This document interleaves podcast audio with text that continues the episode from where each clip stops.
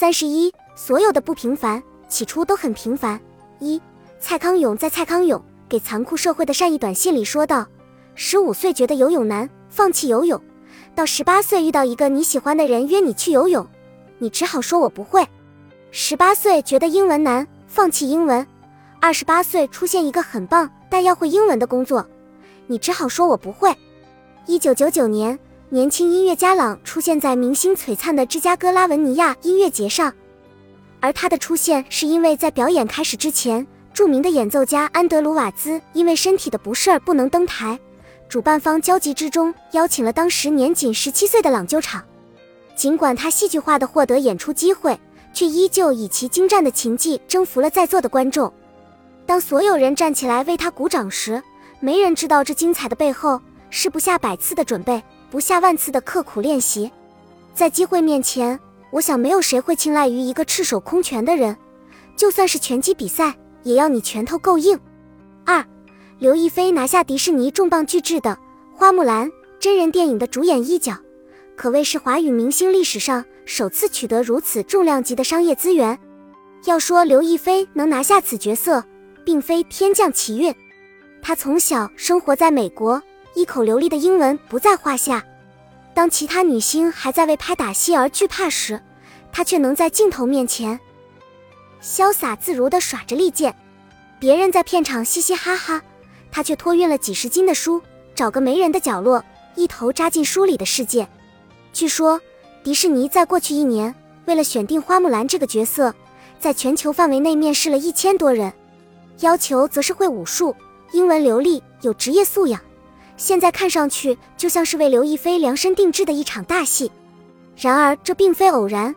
当别的女明星在红毯上争风吃醋，在社交软件上如鱼得水时，她却悄无声息地雕刻自己。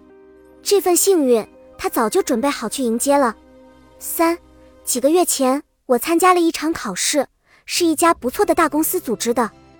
我抱着试一试的态度去参加，最终只有六个人进入面试环节。却没想到我幸运的成为其中一个。看着其余的五个人个个都是身经百战、准备充足的样子，我一下就心虚了，因为我没有任何准备。面试要测试英文流利程度，要求具有深厚的文字功底，我都有惊无险的通过了。但是最后要求的专业能力水平把我拒之门外，没能选上是我意料之中的事。我从没认真的准备过，在全副武装的对手面前。我就像蚂蚁一般不堪一击。虽然后来我找到了不错的工作，但是那件事让我对机遇有了另一种认知。这世间有因就有果，任何能够抓住幸运的人，其实都是过往足够努力的人，准备充分的人，有资格索要这些不平凡。四，机会只留给有准备的人。有时候你一不留神，它就飞走了。你提前把每月的工资用掉。月末时看中一件称心的衣服，却只能眼看着被人买走。你从不检查钢笔里是否还有墨水，等坐在考场时才发现自己无笔可用。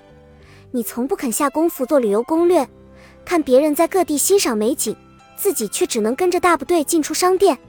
刘亦菲不会料想到有一天可以出演迪士尼电影，朗朗也不会猜到上帝会让他临时救场，从而名震四方。